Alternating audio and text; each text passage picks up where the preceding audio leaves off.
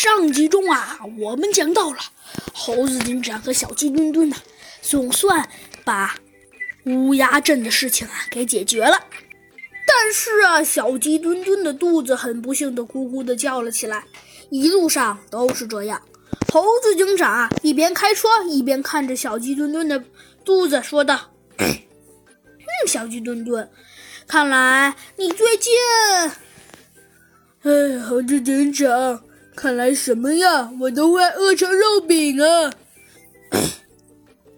唉，小鸡墩墩，谁让你最近，谁让你最近吃那么多呢？吃那么多什么呀？我吃的一点都不多。小鸡墩墩的抗议道：“哎，好了，小鸡墩墩，不要说了。这样吧，小鸡墩墩，我们现在的目的地到了也行。要是……”你说你实在太饿，那我们到目的地，我给你买点好吃的，这下够了吧？呃，猴子警长，够了。好，那你可就不要再说些什么了。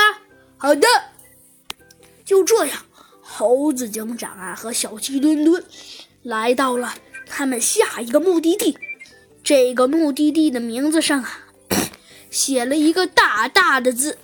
没错，那正是长毛镇。长毛镇，这是什么呢？原来呀，是这样的。因为呀，这里的动物那身上的毛啊都特别特别长，所以这里呀就因此被叫做长毛镇。到了这里呀。猴子警长和小鸡墩墩呐，发现了，发现了一件事情。这里面呀，非常正常，也没有，也没有什么奇怪的事情发生。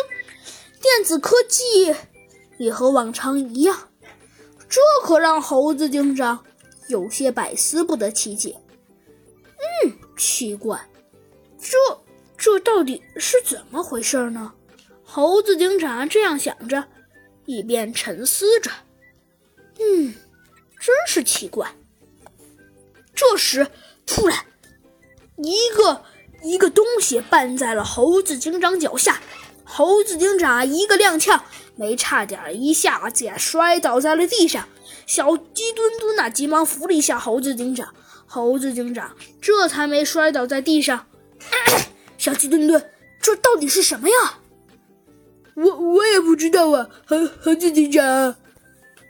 但是突然，猴子警长不说话了。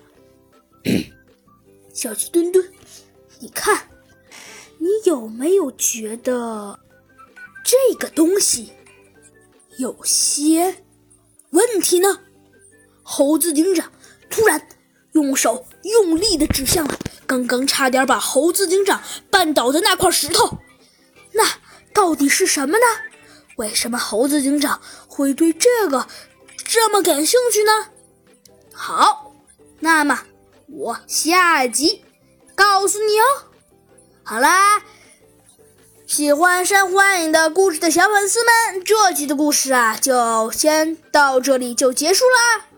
那我们下集再见吧，拜拜。